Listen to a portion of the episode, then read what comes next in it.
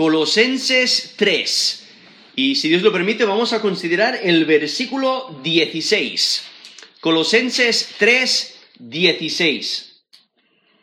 Interioriza la palabra de Cristo para que puedas combatir la falsa enseñanza. Interioriza la palabra de Cristo para que puedas combatir la falsa enseñanza. Realmente es un problema entre creyentes, es un problema en la iglesia de hoy donde las personas no enfatizan lo suficiente la escritura, donde los creyentes no pasan suficiente tiempo leyendo la escritura, no pasan suficiente tiempo meditando en la escritura. No pasan suficiente tiempo memorizando la escritura, meditando en ella. No pasan suficiente tiempo considerándola y viviendo de acuerdo a ella. Cuando vemos vez tras vez a través de las escrituras la importancia de interiorizar la escritura, interiorizar la palabra de Dios. Aquí mismo, Colosenses 3, versículo 16, vemos cómo el apóstol Pablo, inspirado por Dios, nos manda. Es un imperativo. Dice, la palabra de Cristo more en abundancia en vosotros, enseñándoos y exhortándoos unos a otros en toda sabiduría cantando con gracia en vuestros corazones al Señor con salmos e himnos y cánticos espirituales. Esto es Colosenses 3, versículo 16. Eh, el imperativo, ¿no? Debe de morar. More. ¿El qué? La palabra de Cristo. ¿A qué nivel? En abundancia. ¿En quién? En vosotros. O sea, la palabra de Cristo more en abundancia en vosotros. ¿Por qué es tan importante que la palabra de Cristo more en nosotros? Es porque así la tenemos accesible, es porque vivimos de acuerdo a ella, es porque cuando mora dentro de nosotros, vamos a ponerla en práctica, vamos a, vamos a, ver las cosas como Dios ve las cosas. Vamos a tener una perspectiva correcta del mundo. Y aun cuando personas nos dicen algo, o quizás leemos algo, o escuchamos algo, etcétera, o vemos algo, eh, sea lo que sea que, nos rodea, el contenido que nos rodea, lo podemos evaluar, podemos discernir si es conforme a la palabra de Dios o no. Y aquí en, en Colosenses, vemos como el apóstol Pablo alerta sobre la falsa enseñanza. Y es realmente uno de los enfoques de la, carta a, los colosenses, es de alertar de la falsa enseñanza que se estaba propagando. Y ahí entre las, nuevas iglesias, pues había personas introducidas que, que eran falsos maestros enseñando eh, en doctrina falsa. Entonces, ¿cómo puedes discernir si una doctrina es falsa o no? Bueno, tienes que tener la palabra de Cristo morando en tu corazón. Tienes que tener la palabra de Cristo eh, bien aprendida para poder discernir, para poder evaluar, para que no te engañen. Y por ahí aquí Colosenses, si notáis en capítulo 2, versículo 4, dice, esto lo digo para que nadie os engañe con palabras persuasivas. hay personas que saben hablar muy bien y, saben convencer. Es como un, alguien que vende un, un producto. A veces las personas compran cosas que no necesitan, no tienen el dinero para ello, y luego cuando lo compran dicen, ¿para qué, ¿para qué he comprado esto? Y es porque alguien les ha convencido, ¿no? han usado palabras muy persuasivas y les convencen que, necesita, que necesitan algo cuando en realidad no, es así. Y les, les, sacan el dinero, ¿no? Y entonces han logrado su propósito, engañarte para que les compres su producto. Pero entonces aquí estamos hablando de un tema mucho más importante. Estamos hablando de, tema espiritual, ¿no? Estamos hablando de, de tu relación con Cristo. Y por ello aquí el apóstol Pablo está diciendo, esto lo digo para que nadie se engañe con palabras persuasivas. Eso es Colosenses 2.4. Colosenses 2.8. Mirad que nadie os engañe por medio de filosofías y huecas sutilezas, según las tradiciones de los hombres, conforme a los rudimentos del mundo, y no según Cristo. Eso es Colosenses 2.8. Saltando al versículo 16. Por tanto, nadie os juzgue en comida o en bebida, o en cuanto a días de fiesta, luna nueva o días de reposo. En versículo 18, Colosenses 2, 18, nadie os prive de vuestro premio, afectando humildad y culto a los ángeles, entremetiéndose en lo que no ha visto, vanamente hinchado por su propia mente carnal. No, hay esos versículos que he leído del capítulo 2, el versículo 4, el versículo 8, el versículo 16 y versículo 18, muestran este, eh, este enfoque en alertar, alertar sobre la falsa enseñanza. Y es que Colosenses intenta animar a los creyentes a resistir la falsa enseñanza. Esta carta tiene la intención de proveer recursos para los creyentes para poder defenderse ante los ataques, ante la falsa enseñanza. Pero aquí Colosenses, aunque no da suficiente información para saber con certeza eh, la identificación de la falsa enseñanza, sí, sí da algunos perfiles. Y por ello algunos comentaristas mencionan los siguientes sistemas, ¿no? Filosofía pagana, legalismo judío, misticismo judío, sincretismo, y puede, hay, elementos de esto a través de, Colosenses, pero vemos esta falsa enseñanza. Y por ello el apóstol Pablo se centra en Cristo. ¿No? Él es central para el mensaje, el mensaje del Evangelio. Y uno de los, uno, uno de los eh, temas, uno de los problemas que aparece aquí en Colosenses es al parecer en Colosas había un problema de adoración de ángeles. Como he leído antes en, en Colosenses 2.18 lo menciona, dice, y culto a los ángeles.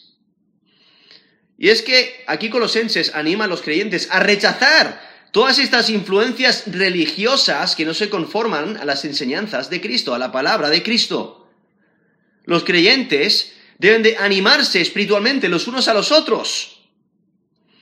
Porque en especial en Cristo están todos los tesoros de la sabiduría, como nos dice Colosenses 2.3. dice, en quien están escondidos todos los tesoros de la sabiduría y del conocimiento. Entonces, ¿estás buscando sabiduría genuina? Necesitas a Cristo. ¿Estás buscando sabiduría genuina? Busca a Cristo. Eh, atesora su palabra que su palabra more en abundancia en ti, en tu corazón. Y no prestes atención a la falsa enseñanza, aquellos que dicen tener sabiduría, pero rechazan a Cristo. Y por ello el apóstol Pablo les exhorta a meditar en la enseñanza sobre Cristo y en especial impartido por medio de los cánticos de adoración. Eso es lo que está resaltando aquí el versículo 16. Por eso Colosenses 3, 16 dice, la palabra de Cristo mora en abundancia en vosotros, enseñándoos y exhortándoos unos a otros en toda sabiduría, cantando con gracia en vuestros corazones al Señor con salmos e himnos y cánticos espirituales. Y entonces aquí resalta una de las maneras para poder batallar esta falsa enseñanza es constantemente meditar en la enseñanza sobre Cristo, pero en especial en las canciones, los cánticos de adoración a Dios, porque tienen enseñanza teológica, tienen enseñanza sobre Cristo, tienen enseñanza sobre la Trinidad, sobre la palabra de Cristo es necesario reconocer la importancia del Evangelio y fortalecerse con su poder. Por ello aquí en, en Colosenses capítulo 1, versículo 3 al 8, dice, siempre orando por vosotros. Damos gracias a Dios, Padre de nuestro Señor Jesucristo, habiendo oído de vuestra fe en Cristo Jesús y del amor que tenéis a todos los santos, a causa de la esperanza que os está guardada en, en los cielos, de la cual ya habéis oído por la palabra verdadera del Evangelio, que ha llegado hasta vosotros, así como a todo el mundo, y lleva fruto y crece también en vosotros, desde el día que oísteis y conocisteis la gracia de Dios en verdad, como lo habéis aprendido de Epafras nuestro consiervo amado, que es un fiel ministro de Cristo para vosotros, quien también nos ha declarado vuestro amor en el Espíritu. Entonces ahí, esos Colosenses 1 del 3 al 8, ¿no? Enfatiza la importancia del Evangelio que les ha impactado y que deben de vivir de acuerdo a ello y recordar esa enseñanza. Y en Colosenses 1, 23, dice, si en verdad permanecéis fundados y firmes en la fe, y sin moveros de la esperanza del Evangelio que habéis oído, el cual se predica en toda la creación que está debajo del cielo, del cual yo, Pablo, fui hecho ministro. Eso es Colosenses 1.23. Esa idea de, permanecer fundados y firmes en la fe sin moveros. O sea, vivir de acuerdo al Evangelio, eh, poner en práctica el Evangelio, eh, recordar el Evangelio. Y por ello, en Colosenses 3, del 1 al 3, vemos esta exhortación. Si pues habéis resucitado con Cristo, buscad las cosas de arriba, donde está Cristo sentado a la diestra de Dios. Poned la mira en las cosas de arriba, no en las de la tierra. Sos Colosenses 3, del 1 al 2. Hay que poner la mirada en las cosas celestiales, en esa perspectiva eh, del Evangelio, esa perspectiva eterna, esa perspectiva celestial, enfocándose en la enseñanza de Cristo. Y por ello aquí, el texto que estamos considerando aquí en Colosenses 3, versículo 16, vemos cómo el apóstol Pablo ahora describe la adoración que los creyentes deben de realizar porque se debe centrar en la palabra de Cristo, que debe, debe eh, estar en toda la atmósfera de, de la iglesia. Debe de morar dentro del creyente en abundancia. Y debe de haber esa enseñanza, esa exhortación mutua, reflejando sabiduría. Y debe de haber cánticos con gracia Posiblemente tiene la idea de con gratitud. Y por ello aquí el, el texto parece indicar la responsabilidad de adoración de todos los creyentes. O sea, todos los creyentes tienen la responsabilidad de animarse unos a otros para no caer en la tentación de escuchar la falsa doctrina. Y por ello en los capítulos anteriores el apóstol Pablo ha estado enfatizando la centralidad de Cristo y cómo el creyente debe mantener los ojos en las cosas celestiales, como acabo de leer ahí al principio de Colosenses 3. Luego, a partir del versículo 5, cómo el creyente debe hacer morir el viejo hombre. Y luego aquí en esta sección de Colosenses 3, desde el versículo 12 hasta el versículo 17 la importancia de vestirse del nuevo hombre. Y entonces vemos en el versículo 12, estos Colosenses 3, 12, vemos una lista de virtudes de amor. Como menciona, dice, vestíos pues como escogidos de Dios, santos y amados de entrañable misericordia, de benignidad, de humildad, de mansedumbre, de paciencia. Y entonces en versículo 13 menciona la importancia del perdón, soportándoos unos a otros y perdonándoos unos a otros si alguno tuviera queja contra otro. De la manera que Cristo os perdonó, así también hacedlo vosotros. Y el versículo 14 resalta la centralidad del amor. Dice, y sobre todas estas cosas, vestidos de amor, que es el vínculo perfecto. Pero al mismo tiempo, en la comunidad de creyentes lo que debe de gobernar es la paz de Dios. Por eso dice, la paz de Dios gobierne en vuestros corazones, a la que asimismo fuisteis llamados en un solo cuerpo, y sed agradecidos. Y por ahí en versículo 16, eh, la, manera en que esa paz puede gobernar, la manera en que, en que puedes eh, vestirte de amor y perdonar y soportar a, los demás y reflejar ese amor de Cristo es que la palabra de Cristo more en abundancia en vuestros corazones, en vosotros. Aquí dice Colosenses 3:16, la palabra de Cristo mora en abundancia en vosotros, enseñándoos y exhortándoos unos a otros en toda sabiduría, cantando con gracia en vuestros corazones al Señor con salmos e himnos y cánticos espirituales. Entonces, la palabra de Cristo debe de morar en el creyente por medio de la adoración. Y luego en versículo 17 es, esa palabra que mora en el creyente se debe de, notar en la vida del creyente. Por eso dice, y todo lo que hacéis, sea de palabra o de hecho, hacedlo todo en el nombre del Señor Jesús, dando gracias a Dios Padre por medio de Él. Entonces, e, esta es la sección ¿no? que, que rodea, el contexto inmediato que rodea aquí este versículo, donde resalta la importancia de que la palabra de Cristo more en abundancia en nosotros. Y es, y es, como mencioné antes, un imperativo, es un mandato. Debe de ser el caso. Por eso dice la palabra de Cristo more en abundancia en vosotros. Es un imperativo. Y es que el, aquí menciona la palabra de Cristo la palabra de Cristo. Lo cual en el Nuevo Testamento menciona la, palabra de Dios. Es, muy común que mencione la palabra de Dios, refiriéndose a la escritura. Eh, también menciona varias veces la palabra del Señor, refiriéndose a Cristo. ¿no? La menciona unas, unas veces, como por ejemplo en 2 Tesalonicenses 3.1, donde dice, por lo demás, hermanos, orad por nosotros, para que la palabra del Señor corra y sea glorificada así como lo fue entre vosotros.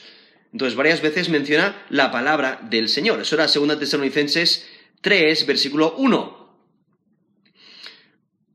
O en 1 Tesalonicenses 1, 8, dice, porque partiendo de nosotros ha sido divulgada la palabra del Señor no solo en Macedonia y Acaya, sino que también en todo lugar vuestra fe en Dios se ha extendido, de modo que nosotros no tenemos necesidad de hablar nada. No menciona la palabra del Señor. Pero aquí menciona la palabra de Cristo, lo cual se menciona aquí en este texto y también se menciona en Hebreos 6, versículo 1, aunque la Reina Valera lo traduce doctrina de Cristo, pero es la, misma estructura. Entonces, refiriéndose a la palabra de Cristo, cuando dice, por tanto, dejando ya los rudimentos de la doctrina de Cristo, vamos adelante a la perfección, no echando otra vez el fundamento de arrepentimiento de obras muertas de la fe en Dios. Eso es Hebreos 6, versículo 1. Entonces ahí menciona la doctrina de Cristo. Y entonces eh, vemos aquí la palabra de Cristo, realmente refiriéndose a la enseñanza sobre Cristo, el Evangelio. Entonces, no es necesariamente el mensaje que Cristo proclamó, aunque lo incluye, pero más específicamente la enseñanza sobre Cristo. Y es que eh, está, hablando del mensaje sobre el Mesías, como nos dice Colosenses 1.5. La palabra verdadera del Evangelio, ¿no? Es ese mensaje de Evangelio, el mensaje de salvación por medio de Jesucristo, las buenas nuevas de salvación. Y es que Pablo usa la frase palabra de Cristo para resumir la enseñanza auténtica sobre Cristo se refiere al Evangelio genuino centrado en Cristo. Y si notáis, el apóstol Pablo usa ese título, Cristo, que se refiere al Mesías, el ungido de Dios, para resaltar el, cumplimiento de la palabra de Dios, que Dios iba a mandar al Mesías, ¿no? Y esas profecías mesiánicas del Antiguo Testamento cumpliéndose en Jesucristo. Y aquí dice, la palabra de Cristo mora en abundancia en vosotros. Ahora, la aplicación es individual. O sea, cada creyente debe de hacer que la palabra de Cristo more en abundancia en sí mismo. ¿Cómo? Leyendo la palabra de Cristo, leyendo la palabra de Dios, meditando en ella, estudiándola, memorizándola, poniéndola en práctica, viviendo de acuerdo a ella. Que toda su vida eh, refleje su conocimiento de la palabra de Dios. Entonces, en cada creyente debe morar la palabra de Cristo, pero al mismo tiempo la congregación, o sea, aplica de manera colectiva también. La congregación debe ser un lugar donde mora la palabra de Cristo. O sea, cuando nos reunimos como iglesia, lo que debe de emanar, lo que se debe de notar, el, atmósfera mismo se puede, se debería de poder percibir, palpar es la palabra de Dios, que es central, es el Evangelio de Jesucristo, es la palabra de Cristo que es central. Y es que el mensaje sobre Cristo debe ser central en todas las reuniones de la Iglesia. La proclamación de Cristo debe ser el enfoque. La instrucción cristiana debe estar basada en Jesucristo. Y, es que la palabra de Cristo morará en abundancia en el corazón del creyente si éste atiende a ella, si se somete a su autoridad, si asimila sus intenciones, sus instrucciones y las pone en práctica de día en día. Y es que la palabra de Cristo debe de morar. Si notáis, usa, usa esa palabra morar, more. Ahora, hay una gran diferencia entre morar en una casa a estar de paso o ser una visita en ese caso. No, puedes invitar a alguien a tu casa a dormir a un par de días, quizás un familiar que venga para, para, vamos a decir, la Navidad o para sus vacaciones o para visitarte y pueda pasar un par de días, pero no mora en esa casa permanentemente. Es una persona que está de paso. O quizás invitas a alguien a comer y está de paso. Pero aquí está diciendo que la palabra de Cristo debe de morar, debe de permanecer. No es un visitante de paso, sino que debe de permanecer en el creyente. Por eso dice la palabra de Cristo, more en abundancia en vosotros. O sea, el mensaje de Cristo debe residir abundantemente dentro del creyente. Ese término ha traducido abundantemente, tiene la idea de ricamente, con toda la riqueza, esa abundancia de riqueza que, se encuentra en, Cristo, pues la, la, palabra de Cristo debe de morar en abundancia en vosotros. Y es que el mensaje del Evangelio debe de sentirse cómodo en el corazón de cada creyente. El Evangelio debe de ser central en cada actividad y en cada y en, toda adoración de la iglesia. Esa idea de en abundancia implica que la palabra de Cristo no debe ser superficial, sino profunda, penetrante. El enfoque en la palabra de Dios debe de activar su poder transformador en la vida de cada creyente. O sea, debemos de someternos a su palabra y nos va a transformar. Nos sometemos al Espíritu Santo que mora dentro de nosotros y la palabra de Dios nos, nos, nos transforma.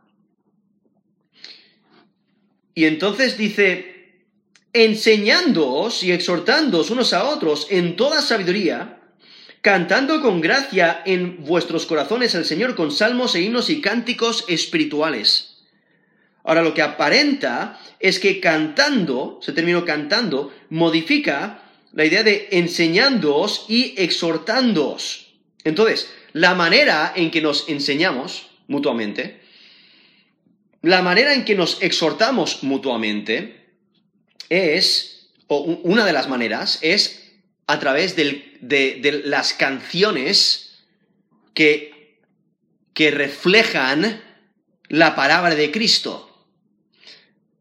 Ahora, eh, no está no está diciendo que, no hay, que, los líderes espirituales que Dios ha puesto no tengan su parte, ¿no? Aquí está mencionando la, la, parte de la congregación, de exhortarse y animarse mutuamente. Obviamente sabemos que Dios ha establecido líderes espirituales que tienen esa función de enseñar y de exhortar, como nos menciona Efesios 4, del 11 al 12, Dice, él mismo constituyó a unos apóstoles, a otros profetas, a otros evangelistas, a otros pastores y maestros, a fin de perfeccionar a los santos para la obra del ministerio, para la edificación del cuerpo de Cristo.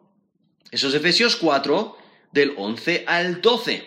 Entonces, los líderes espirituales, los, los que enseñan la palabra, tienen esa función, pero aquí está mencionando la importancia de, en la adoración, en las reuniones de la iglesia, los creyentes deben de exhortarse, de animarse, de enseñarse mutuamente, y una de las maneras es por medio de estos cánticos.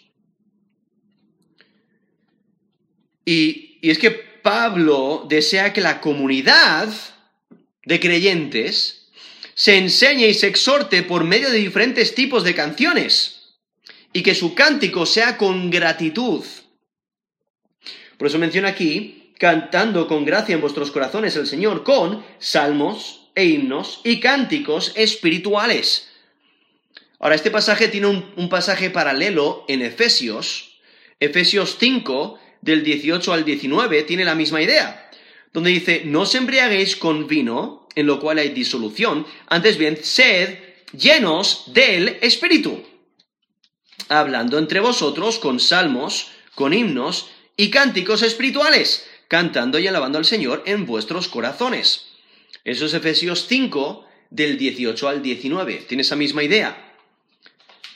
Eh, que, que debemos de vivir para Dios, y, en Efesios menciona la idea de estar llenos del Espíritu, aquí en Colosenses 3.16 menciona la idea de, que la palabra de Cristo mora en abundancia en nosotros, entonces hay una conexión entre, entre e, esos dos, la idea de que, de que more la palabra en nosotros y que andemos en el Espíritu, como también lo menciona Gálatas, en Gálatas eh,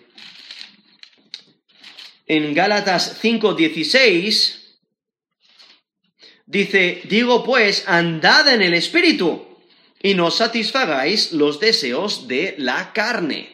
Esa idea, andar en el Espíritu, eh, que la, palabra de Cristo mora en abundancia en nosotros, no tiene esa conexión de, de reflejar a Cristo, de vivir como Cristo quiere que vivamos. Y entonces aquí menciona esta idea de, volviendo aquí a Colosenses 3:16, enseñándoos y exhortándoos, lo cual tiene una conexión con el imperativo de more, o de, que la palabra de Cristo more en abundancia. Y esa conexión indica que estas son dos maneras en la cual la palabra de Cristo se establece como central en la comunidad. Hay que recordar que en los tiempos del, Nuevo Testamento eh, no todos tenían una copia ¿no? de, la escritura. Eh, no, todos podían leer. No todos tenían acceso a hacerse una, una copia propia. Entonces, una de las mejores maneras de comunicar las enseñanzas de la escritura es a través del cántico, porque una canción te ayuda a memorizar algo más rápido. Y entonces una de las maneras de, de, que la palabra de Cristo more en abundancia en tu corazón es cantando, cantando alabanzas, cantando la escritura, eh, cantando eh, canciones de, de testimonio a Dios. Y por ello aquí menciona esta idea de, de, cánticos, cantando con gracia en vuestros corazones al Señor con salmos e himnos y cánticos espirituales. Y hace referencia a diferentes tipos de canciones y muestra la manera en que se debe cantar. No hay que cantar al Señor, porque eh, resalta con el corazón, no dice cantando con gracia en vuestros corazones al Señor. Entonces, esa idea de con gracia eh, puede tener la idea de recordando la gracia que nos ha mostrado, porque eso es lo que significa el término, gracia o el favor, pero también puede tener la idea de con gratitud. A lo mejor tiene las dos ideas en conexión, pero recordando lo que Dios ha hecho por nosotros. Al, al tener la palabra de Cristo morando en abundancia en nosotros, recordamos lo que Dios ha hecho por nosotros, cantamos con gratitud, recordamos la gracia de Dios y reflejamos ese, ese gozo por lo que Dios ha hecho por nosotros. Esa idea de enseñando, enseñándoos, la idea de enseñanza se refiere a la presentación positiva de la verdad cristiana, o sea, se enseña la verdad. Esa idea de exhortándoos se refiere a la advertencia negativa del peligro de desviarse de la verdad. Entonces, una cosa es enseñar, mira, e, esto es cierto, y otra cosa es advertir, de decir, oye, no no sigas por ese camino, es muy peligroso, ¿no? Y hay esa advertencia. Entonces, por eso vemos aquí exhortándoos y, y enseñándoos, ¿no? Enseñándoos y exhortándoos unos a otros. Ahí vemos ese, esa, ese énfasis en que, nos en que todos tenemos que estar involucrados en esta actividad. Y estas actividades deben de llevarse a cabo con sabiduría. Como nos menciona también en Colosenses 1.28. Dice eh, a quien anunciamos, amonestando a todo hombre, enseñando a todo hombre en toda sabiduría, a fin de, presentar perfecto en Cristo Jesús a todo hombre. Eso es Colosenses 1.28, donde eh, vemos como el, apóstol Pablo está anunciando el Evangelio, amonestando y enseñando en toda sabiduría, ¿no? Lo cual es lo que menciona aquí. Volviendo aquí a Colosenses 3:16, enseñándoos y exhortándoos unos a otros en toda sabiduría. O sea, aquellos que enseñan y advierten deben, deben hacerlo de manera apropiada. Se requiere que se haga en toda sabiduría. Y entonces, es la idea de que se debe ser sabio en el uso de la palabra de Cristo. Se debe centrar en Cristo y exaltar a Cristo. Aquí vemos la responsabilidad de cada creyente de enseñar y exhortar a otros miembros de la congregación. Y vemos la importancia de que esto debe ocurrir en nuestros corazones. Porque dice, cantando con gracia en vuestros corazones. Esta adoración, esta manera de exhortar, de, enseñar, eh, debe de ser con dedicación. Eh, porque no está, no está diciendo que la adoración, en este caso, debe ser silenciosa. O sea, no debes de adorar con tu boca, sino solamente con tu corazón. No. Sino que está resaltando que la adoración debe ser profunda, o sea, desde el corazón. Debe ser genuina. Debe ser una adoración dedicada. Una adoración sincera. Y por ello vemos aquí que menciona estos diferentes tipos de canciones. Dice salmos, himnos y cánticos espirituales, la cual son la manera de enseñar y de exhortar. Porque los cánticos tienen la capacidad de enseñar mucho sobre Dios. Porque se aprende rápido. Yo, eh, como sabéis, yo enseño inglés a niños pequeños y uno de los métodos que yo uso para enseñarles inglés es a través de diferentes cánticos. porque es una de las maneras en que ellos aprenden mucho vocabulario rápidamente y no se les olvida. Y además, cuando les ves jugando, eh, ellos automáticamente empiezan a cantar estos, estos cánticos que les enseño. Y entonces están practicando inglés al mismo tiempo. Entonces, por eso el cántico es tan eficaz para nuestra vida espiritual, porque nos ayuda a memorizar verdades de la escritura y a constantemente recordarlo y traerlo a la mente y poder meditar en ello y poder adorar a Dios al mismo tiempo. En el Antiguo Testamento, muchas veces vemos como canciones, ¿no? Se usaban canciones para recordar las obras maravillosas de Dios. Aparenta también que en el Nuevo Testamento las canciones también se usaban para instruir. Y por ello es necesario recordar la, importancia de los cánticos. También eh, hay que notar, ¿no? Que antes de la imprenta, los cánticos eran medios por los cuales implantar la enseñanza cristiana.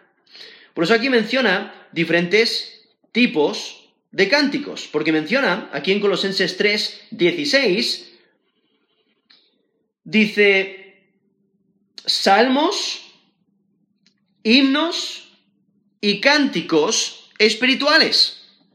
O sea, nosotros conocemos los salmos. En el, en el Antiguo Testamento tenemos el libro de los salmos. Entonces, se refiere a los salmos del Antiguo Testamento. Y posiblemente canciones que vienen directamente de las escrituras. Himnos serían composiciones musicales de adoración a Dios. Son composiciones cristianas de adoración. Tenemos aquí un ejemplo en Colosenses 1, del 15 al 20. Se cree que este texto es un, un himno de la iglesia primitiva. Cuando aquí en, Colosenses 1.15 dice, Él es la imagen del Dios invisible, el primogénito de toda creación, porque en Él fueron creadas todas las cosas, las que hay en los cielos, las que hay en la tierra, visibles e invisibles, sean tronos, sean dominios, sean principados, sean potestades, todo fue creado por medio de Él y para Él. Y Él es antes de todas las cosas, y todas las cosas en Él subsisten. Y Él es la cabeza del cuerpo, que es la iglesia el que es el principio, el primogénito de entre los muertos, para que en todo tenga la preeminencia, por cuanto agradó al Padre que en él habitase toda plenitud. Eso es Colosenses 1 del 15 al 20. No se piensa que ese texto era un himno de la iglesia primitiva. También otro ejemplo encontramos en Filipenses, Filipenses 2 del 5 al 11. También se considera este texto como un himno de, la iglesia. Cuando nos dice aquí Filipenses 2, del 5 al 11, haya pues en vosotros este sentir que hubo también en Cristo Jesús, el cual siendo en forma de Dios, no estimó el ser igual a Dios como cosa a que aferrarse, sino que se despojó a sí mismo tomando forma de siervo, hecho semejante a los hombres. Y estando en la condición de hombre, se humilló a sí mismo, haciéndose obediente hasta la muerte y muerte de cruz por lo cual Dios también exaltó hasta lo sumo y le dio un nombre que es sobre todo nombre, para que en el nombre de Jesús se doble toda rodilla de los que están en los cielos y en la tierra y debajo de la tierra, y toda lengua confiese que Jesucristo es el Señor para gloria de Dios Padre. Sos Filipenses 2 del 5 al 11. Y no sé si habréis notado en esos dos textos que he leído, que, se les considera como himnos de la, de la iglesia primitiva, eh, ahí en Colosenses 1 del 15 al 20 y Filipenses 2 del 5 al 11, eh, habréis notado que son muy profundos. O sea, tienen, tienen mucha sustancia. O sea, os podéis imaginar eh, memorizar eso a través de un cántico y, mientras, mientras cantas realmente estás meditando en ello. Estás considerando estas verdades por ello, las canciones que cantamos en adoración a Dios deben de reflejar sustancia, eh, deben de, tener palabras cristocéntricas. Y por ello debemos de evaluar qué clase de canciones cantamos. ¿no? También. Pero también entonces menciona aquí, volviendo a Colosenses 3, 16, menciona salmos, o sea, que se refiere a los salmos del Antiguo Testamento, himnos, o sea, composiciones musicales de adoración a Dios, que adoran a Dios, y luego menciona cánticos espirituales, lo cual, lo más probable es que se refiera a canciones de testimonio cristiano o canciones espontáneas de adoración, ¿no? En momentos cuando eh, eh, eh, estás tan maravillado de, de lo que Dios ha hecho en tu vida que lo único que quieres hacer es expresarlo, expresar esas palabras, expresar lo que sientes, esas emociones, expresar esas verdades en cántico, ¿no? Esas, esos cánticos espirituales. Entonces vemos aquí Colosenses, Colosenses 3, 16, donde nos manda a que la palabra de Cristo debe, de morar en, nuestros corazones. Debe de, morar en abundancia en nosotros, en cada individuo, en cada creyente, pero también de manera colectiva. Porque si mora la palabra de Cristo en cada creyente, cuando nos reunimos como iglesia, eso se debe de notar en toda la congregación.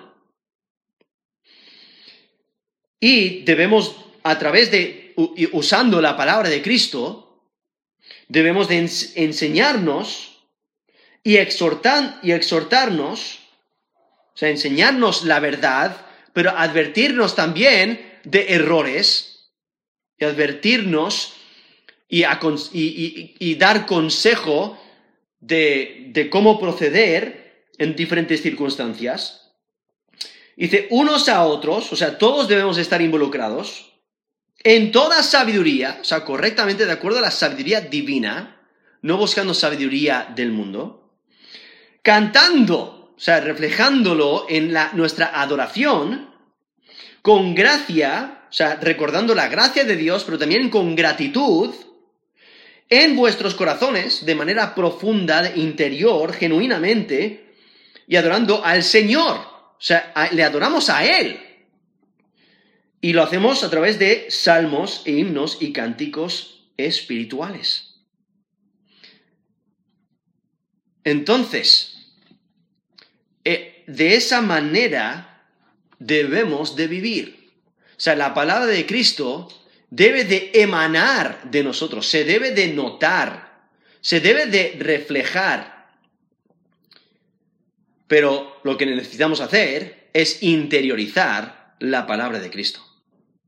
Y en especial aquí en, Colosenses vemos esos ataques de, los falsos maestros, esas falsas enseñanzas. Entonces, ¿cómo, nos, ¿cómo podemos protegernos de esas falsas enseñanzas? ¿Cómo podemos resistir esas falsas enseñanzas? ¿Cómo las podemos combatir? Es interiorizando la palabra de Cristo.